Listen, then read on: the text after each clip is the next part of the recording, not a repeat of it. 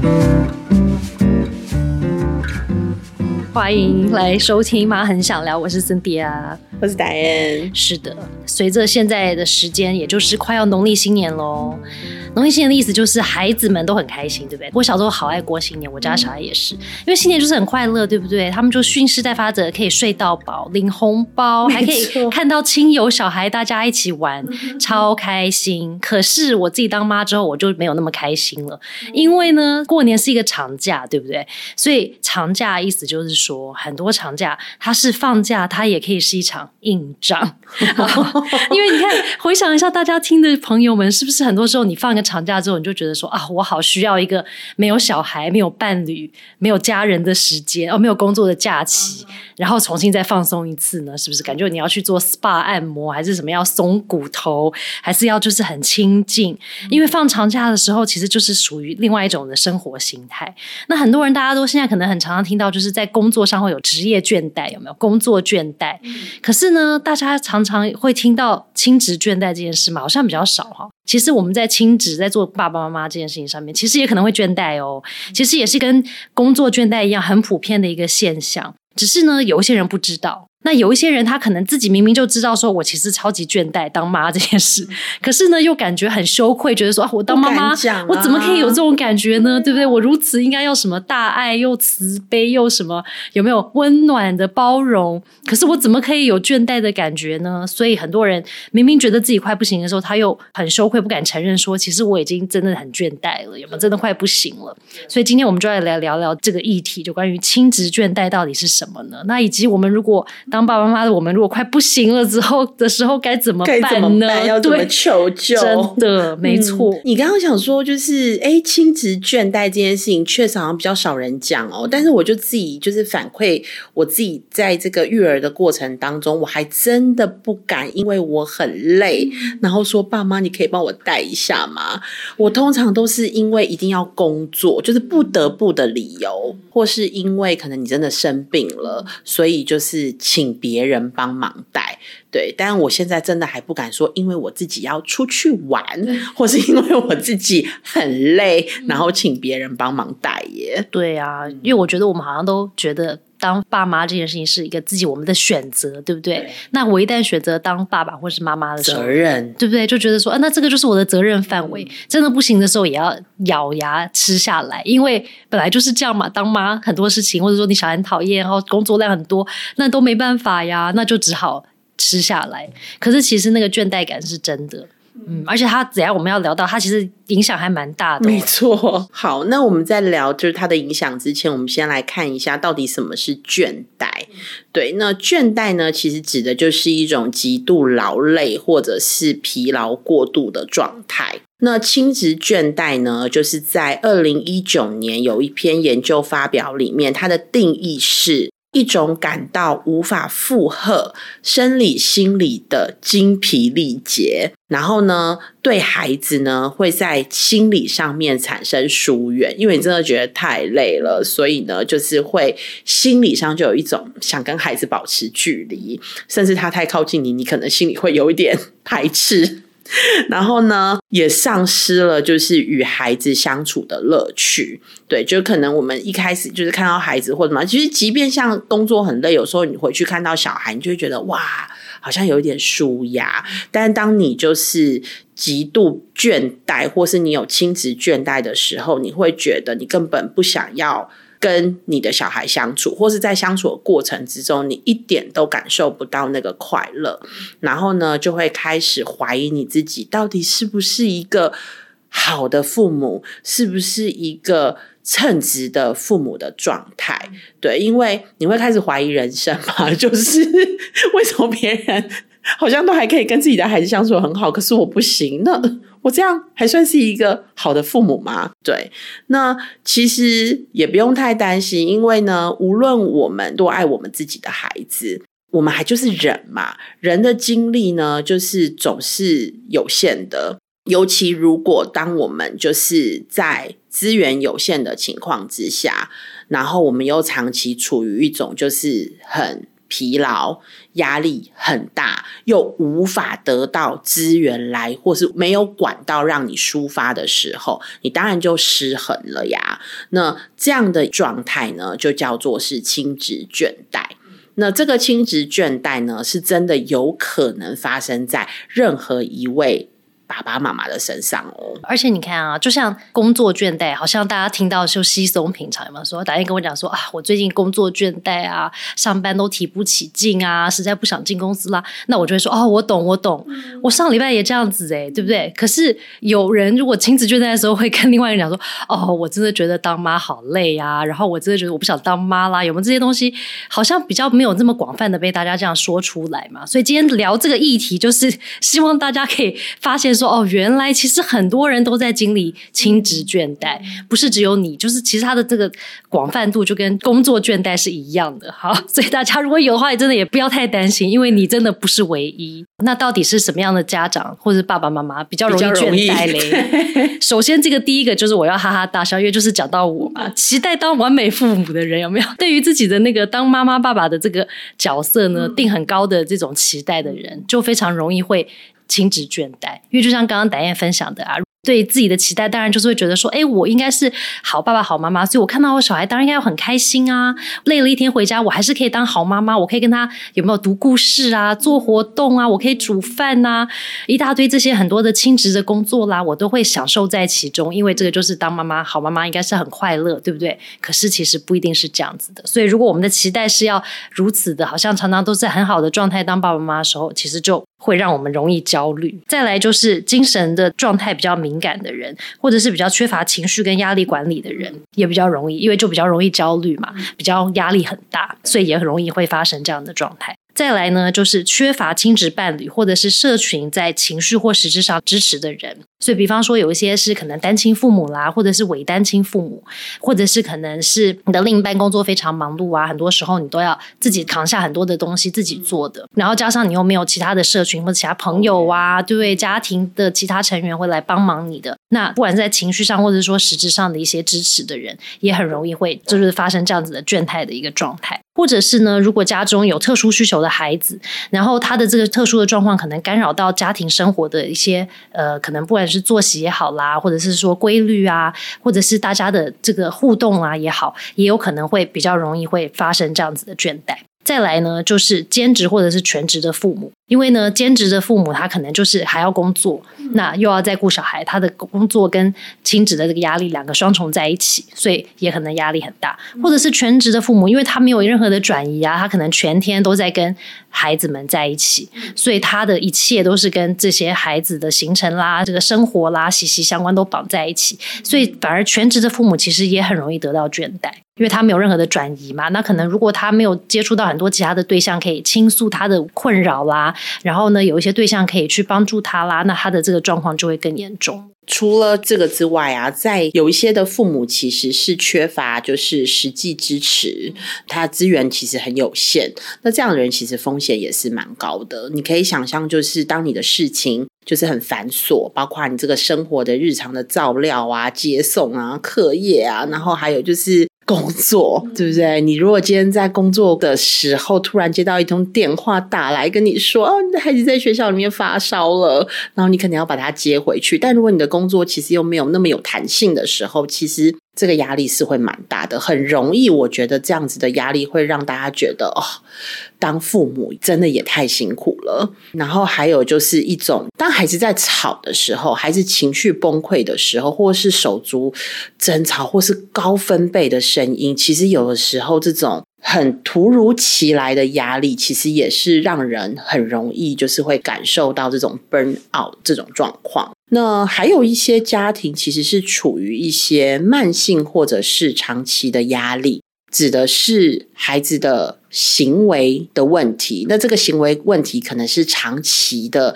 就是或许有一些暴力的行为的问题。那呃，老师可能在持续的一直跟你说，你可能家长你要注意哦，你要处理哦。可当家长又没有资源，不知道该怎么处理的时候，这其实就是一种长期的压力。然后还有就是健康问题，每个家长都希望自己的孩子是健健康康的长大，可是真的就是。可能很不幸的，就是如果真的有些孩子真的就遇到了一些健康状况，那我们就还是得要去面对。那他可能相应来的，可能不是只是。心情上面，我觉得可能还有一些经济上面的考量，然后家庭成员的这些安排，其实都很容易让整个家庭陷入就是呃这个比较长期的压力。那另外还有就是有一些家庭里面其实是有一些特殊的需求跟高需求的孩子，那也比较容易让就是家长的。压力呀、焦虑呀、疾病啊、烦恼的产生，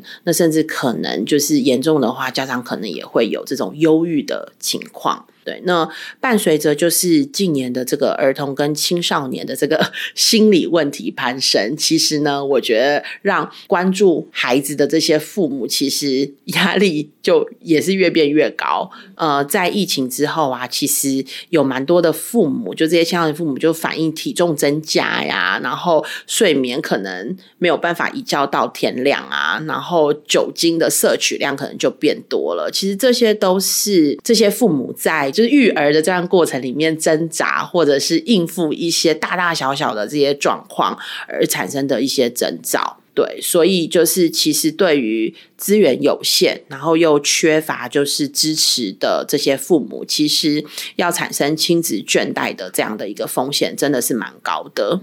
像我自己就真的有认识家里有特殊需求孩子的朋友啊。然后我就觉得，我听完就是刚刚达燕的叙述，有没有说，或者说我自己的分享，怎么样的人很容易会产生亲子倦怠的时候，发现说真的耶，我的这个友人，这个妈妈，她真的应该长期应该真的是处于亲子倦怠中。以前没有这个词来叙述她的一个状态嘛，但现在了解了之后，发现说真的，我觉得她应该长期都是处在这样的状态，而且我觉得她会有很大的一种罪恶感，因为她会觉得说，我怎么可以这样感觉，或者是我不是应该要好像很体谅我的小孩吗？因为她也不是。是有意的，但是他还是会没有办法。而且最近在金马奖得奖的小小这个电影有没有？其实里面不就真的是点出说，很多时候在当妈妈或者说父母跟小孩，然后小孩如果有一些特殊的需求的时候，其实双方都会很辛苦，小孩也辛苦，但是妈妈其实也很辛苦。因为我觉得有特殊状况的小孩的家庭或者是父母，他们其实在每一刻都要面对很大的压力源，然后那个压力源会一直持续的来嘛。因为这个小孩的状况并没有改变，所以呢，这个压力源会一直来，一直来。所以我觉得很多时候这个压力源是不只是跟小孩互动之间的压力，还有很多是从外在来别人的眼光的压力，会说：哎，那你这样子是不是你没有管教你的小孩啊？或者是说你是不是没有尽责当妈妈的角色，所以你的小孩才变成这样子啊？然后可能还有学校。的压力有没有打电话来说？哎，你的小孩在学校今天又发生了一些状况啊，那你要来跟我聊一聊啊？那我们可以要怎么处理呀？然后想办法处理之后，又问题又没有解决啦。所以我觉得真的是有时候爸爸妈妈真的很难为，真的是不容易。我觉得很难为。然后还有，我觉得就是他们也很容易陷入就是这种情绪，或是焦虑，或是你刚刚说愧疚，会被误解。对，我觉得就是有很多这样子的东西，就是让他们你说难为吧，或是我很难做出一个决定。我曾经遇过一个就是特殊家庭的一个太太哦，就是对于家里有特殊儿的这件事情，其实先生是一直不太愿意面对的。然后啊，因为先生不愿意面对，所以他的出席。或者是就是，例如说有一些老师需要你出席啊，或者什么，先生就比较不愿意，就基本上都是太太要去，所以是非常辛苦的。然后再来就是，我觉得怪罪，就是那个怪罪，就是常常我们会问说，那为什么这个孩子会有这样子的一个状况？是爸爸的问题吗？还是妈妈的问题？说实在话，其实行为已经产生了过多的关心。好了，我们讲，我们可能只是关心，可是都会产生。我觉得父母或是照顾者对于这个孩子的情况的，是不是愧疚啊？对，所以我觉得就是这个关心可能不是那么的深切，反而会让他觉得压力很大。对，就是说实在，其实蛮多特殊儿的家长，其实真的都有自我怀疑过，真的是不是我的问题？对，或是我的遗传，或是什么导致的？唉那因为对于特殊儿来说，出生之后他也很辛苦，家长家庭也很辛苦。其实我觉得也不一定只是特殊的，就我们刚刚在讲的是，就是你长期，虽然我们今天讲的叫做亲子倦怠，但我刚好最近看了一个影集，就是他的父亲得了绝症，可是他的父亲为了不要就是让家人太多的负担，所以决定就不告诉家人，他要就是消极的治疗就对了。后来呢，医院的护理人员辗转知道，其实他的家人是知道的。但是不是他父亲告诉他的，他的家人是知道的。可是他也接受了他父亲的选择，你知道吗？这其实蛮残酷的。所以护理人员就说：“你难道不给你父亲再一次机会吗？他可能因着这样子的一个积极治疗，他可以再多活个几年。你怎么可以有一点责备？你怎么可以？他是你爸爸。但是后来我觉得他的回复是。”其实他很崩溃，因为他觉得他好像自己是一个儿子，他应该要说服他爸爸积极治疗才对啊，对不对？这样才是个孝子嘛，感觉。可后来他讲的是另外一个观点，其实我觉得好多事情都是一体两面。他说的是再活个几年又怎样？你们不知道的是，他生病的这些年来，他的生活品质有多糟，就是因为他的生活品质还有他的生活自理能力下降了，所以他生活品质变糟，他生活的不快乐。即便他知道他父亲想要消极的治疗，但是他还是默默的支持。其实我觉得有一些很难以向大众说出来的一些想法，可能因为有一些社会的期待。就是你不同于这个社会的期待，其实你是很难去说的。这就是我们在讲的，就是在家人或关系之间，其实常常有一些就是那种长期的压力。那这个其实时间一久了，其实你真的就会倦怠。或是就会，你可能就会选择你不想面对。然后刚刚就提到说，其实长期处于这样的倦怠状况的时候，其实就会产生很严重的一些结果嘛。所以这个亲子倦怠其实是很多人都会发生，但其实真的需要被多多讨论跟重视的问题。比方说呢，我们的研究就发现说，就是亲子倦怠可能会产生几种状况。第一种呢，就是父母可能会有想要有逃离的想法，因为你就想了，如果我们今天职业倦怠的时候，对不对？我真的很不喜欢不喜欢工作说，我可以选择离职啊，我可以选择暂停，我不要工作一阵子啊。可是亲职我不行啊，我今天不想要当这个小孩的妈妈，我去换另外一个小孩当他的妈妈也不行啊，我不能逃走。很严重的这个亲子倦怠的时候，可能会出现很极端的应对方式，比方说，可能真的就想逃走，有没有想离家，或者是甚至在极端一点，可能会自杀，会觉得说啊，我没有选择了，那我不得不，因为我又不能说我不要当你的妈妈，我又没有办法面对那种社会的那种压力，说，哎，那我又没有当个好妈妈，那怎么办？所以，他有一些人还真的会严重到会觉得说，那我就逃走，或者是我就自杀，结束我的生命，那我就不用面对这件事情。那有一些父母呢，可能因为这个倦怠的感觉真的太。强的时候可能会采取忽略，因为就像刚刚达燕提到啊，因为太累太倦怠的时候，可能会让你有情绪上或者说情感上想要跟你小孩保持一些距离，甚至你可能下班明明就很累，想要回家，可是你会觉得我不想要面对我的小孩，我就去买杯咖啡，坐在咖啡厅里面久一点再回家，有没有？或者是我去逛个街，我再回家，或者是我甚至在家加班，我也不要回家，那也可能会发生啊。然后呢，因为在情绪跟自己在可能肢体上，甚至都想要跟小孩保持距离的时候，父母就也可能会比较容易会缺乏跟小孩的这个同理的感觉，就是等于我们阻断了那个连接嘛，对不对？就很难跟小孩有同理。然后呢，因为没有办法这么同理小孩了之后，我们也没有办法接触小孩他真的需求到底是什么，不管在生理上或者是在心理上的。那有一些的父母呢，可能因为这个倦怠的状态或这个压力真的太大的时候，可能会对小小孩施暴。那不管是在呃肢体上的施暴，或者是说情绪上的一些这种语言啊施暴都有可能。因为呢，压力就是愤怒的燃料嘛，压力很大的时候，我们就很容易会暴怒。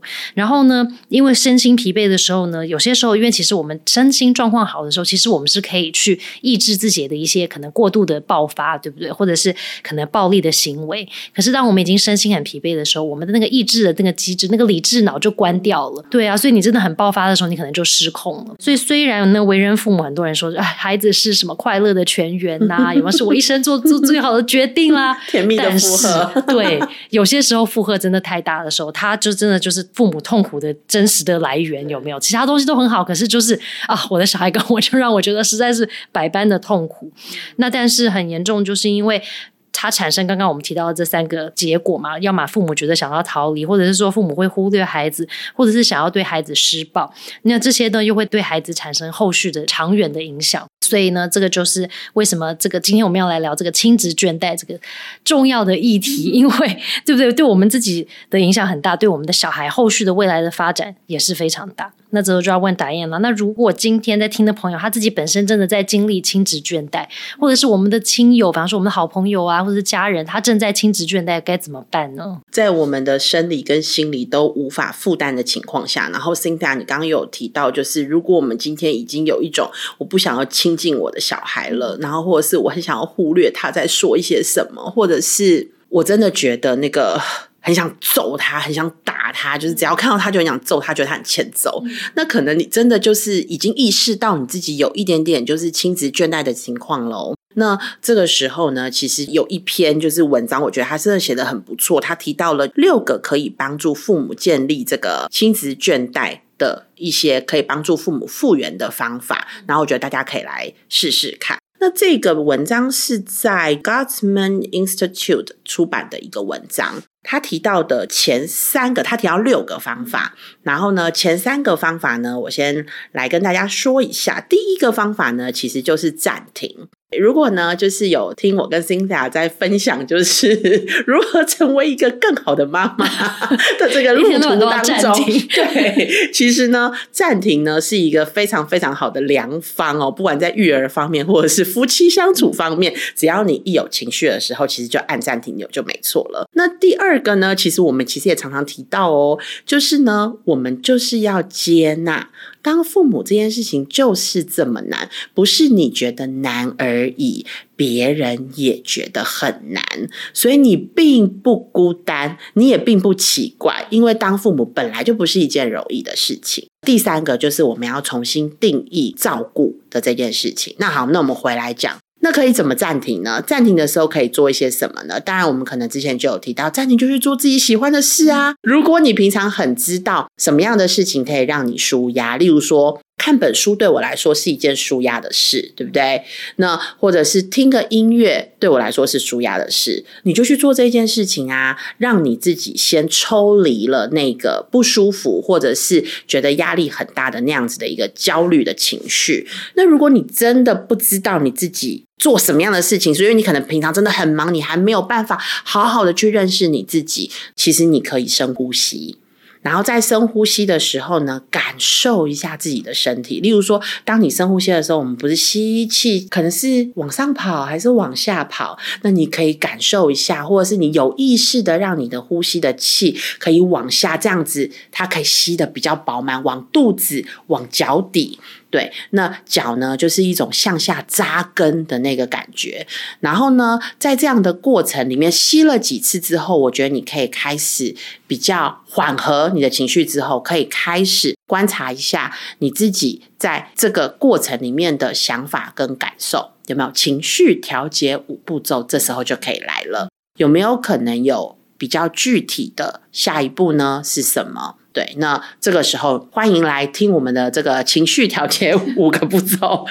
对，那接下来呢，就是我觉得关心自己一直都很重要。其实我觉得当父母的，其实很容易，我们就先关心孩子。尤其现在的父母，其实我们都是三明治世代，就是又有孩子，又有又有长辈，所以我们很容易忽略了自己的感受。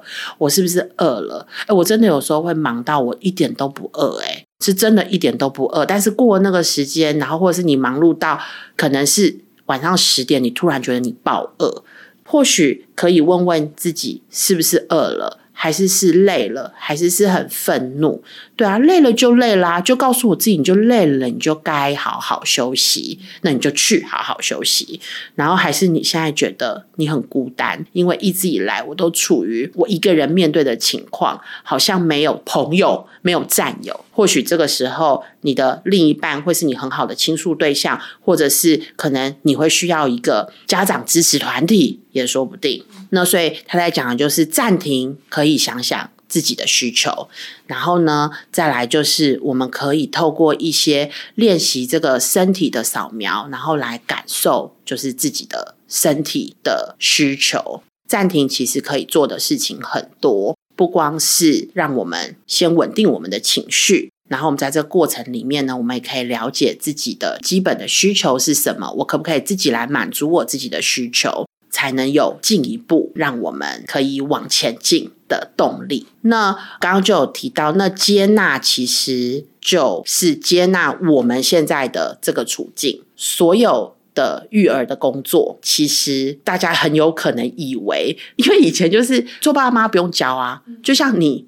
结婚当夫妻也不需要先上课，然后才能结婚嘛？你生小孩也不需要上课才能结婚，所以好像似乎代表孩子生出来了，我们就可以当爸妈了，这是那么自然而然的事情。但是呢，我们要说的就是 育儿。真的不是像呼吸一样那么简单，差蛮多的。哦 我觉得每个家庭或每个个人，还有孩子的特质不一样，我们遇到的问题都会不一样，所以我们就是要有意识到这件事情就好了。这很简单哦，这个步骤非常简单，你就是意识到育儿它就是一件困难的事情，而且不管对任何人来说，你看这个。这么优雅，怎么可以这么优雅当爸妈？我跟你讲，他也是有他的困扰的啦。对，是 没错。那再来，我们就要重新定义照料的这件事情，就是自我照顾。那到底当爸妈可不可以自我照顾呢？当然要可以啊。对，所以我们在这里讲的自我照顾，绝对不是那种。你可能想说，哎，你就只有照顾你自己，然后都不管家庭的，不是那种很自私的，然后很奢华的、不可达成的那一种哦。它是非常非常重要的。那小的改变就是可以创造，就这个我们看到这个作者他是说，小的改变就可以创造很大的影响。所以作者呢提到是他当时呢一开始就写了自己每天都要为自己，所以他是为自己做的三件事情，然后会写在便利贴上。包括第一个呢，是他说嘴馋的时候可以马芬变成杏仁，然后呢，第二个就是他每天都要可以往上看并注意天空，其实就是一个放空的时间。然后再来呢，就是他每天呢也都要做一件事情，就是我要想今天的一件好事，而且好好享受它。或许其实就是我们在做家事的时候，然后就可以去想起一件感恩的事情，也很好。然后呢，我自己是真的觉得，就是照顾自己。其实我跟 Sinda 一直都在强调，就是我们做妈妈，就是或者是我们做父母，其实真的要先把自己照顾好。然后啊，最近就看到就是一篇研究，完全可以印证我们这个想法，因为他说会照顾自己身体，还有会照顾自己的情绪跟情感，还有呃会。照顾自己身体、情绪跟社交的人，他一天哦，平均会比其他人可以多花三小时照顾别人，而且呢，他也愿意帮助别人的这个比例啊，也是一般的两倍。所以，其实我们要先把自己照顾好，我们才会有能量或是有意愿去照顾别人。这件事情其实是不管是我们在实物经验上，或者是研究上面都可以看到的。另外，我觉得我也想要分享一个，就是我后来其实看了一篇文章，就因为我最近不是在研究友善家庭政策，OK，然后看了一个文章，然后这文章就觉得哇，好疗愈我！你知道为什么疗愈我吗？因为我不知道是不是有很多妈妈会这样认为，就是现在的那个丈夫参与家庭的几率是越来越高了，就是也很想要一起育儿啊，或是参与家务。可是呢，其实，在食物的数字上面，其实女性比先生还是在实际的育儿上面，以时间来说，客观时间来看，还是比先生高个三倍以上。可是先生自己的反馈哦，在研究里面哦，都会说，我觉得我的付出跟不是指工作哦，是指在家庭上面的付出跟时间，他觉得跟太太一样多。到底这个差异是哪来的呢？所以那个标题我觉得下特别好。女生你想的家庭照顾跟男生想的家庭照顾其实是不一样的，因为男生的照顾包括了照顾自己，女生其实花更多的时间在照顾家庭。所以啊，这就是我说为什么疗愈我自己，就是因为我常会认为，你说你在照顾小孩，可是其实你在看球赛耶。他说我一边看球赛，我也在照顾小孩啊，小孩就在旁边玩。可是我们的照顾小孩会是我全心全意的不做我自己的事情，把手机放一旁，然后跟小孩在一起。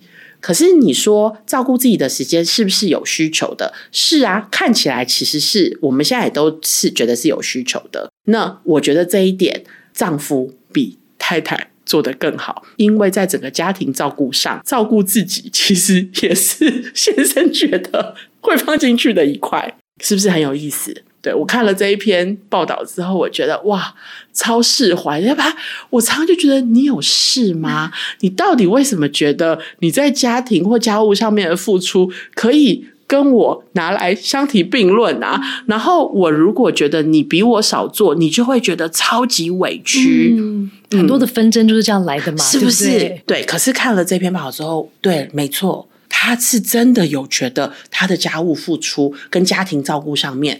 是跟我差不多的，只是比例上面的差别。但我觉得就是蛮有意思的，所以就是想说，哎，那也来跟新家讲一下。所以他在讲的就是每个人其实就是因为要照顾自己嘛，所以他就提到，就是我们每个人可能要找到就是自己的。充电方式，有些人就是一边我刚刚就说，就是一边呃洗碗的时候，就想一件今天让你觉得值得感恩的事情，或者是睡前的时候，把我们的脚放在墙上，让我们的脚的就是呃血液循环，然后跟肌肉放松一下。对，有的人可能就是去做做运动，对，就是找到就是合适自己的就是充电方式，能做好照顾好自己的这件事情。确保呢自己是可以感觉到安全的，然后用健康的方式管理自己的情绪。我刚刚说的就是这一篇文章的作者就说到，就是如果呢能够这样子的话，其实对孩子的影响啊也是非常可观的。感觉好像没有做什么，对不对？可是其实对小孩的影响是很大的哦。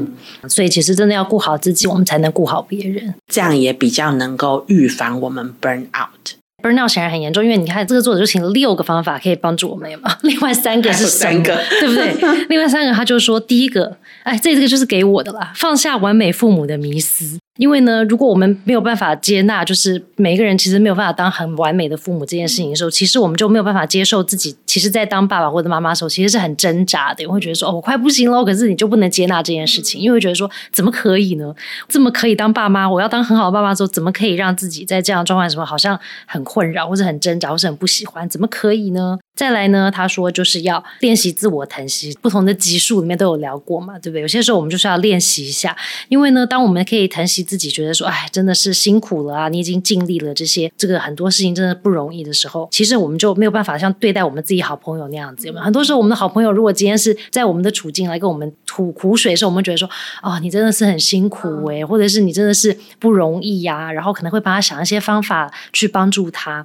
那如果我们自己没有办法去疼惜我们自己的时候，呢，很多时候我们都没有办法去像对好朋友一样对我们自己，所以其实一个练习其实就是要想象说，好，那今天如果我是我自己的好朋友的话，我会怎么帮忙我自己，怎么照顾自己？常常我们练习这个自我疼惜多一点的时候，就会发现说，哎，其实大家都是很辛苦，我自己很辛苦，然后打雁可能也很辛苦，我其他的朋友可能大家都有各自的辛苦，然后就比较可以接纳说，哎，其实我现在真的是蛮痛苦的。那这个自我疼惜其实也可以帮我们带来一些安全感。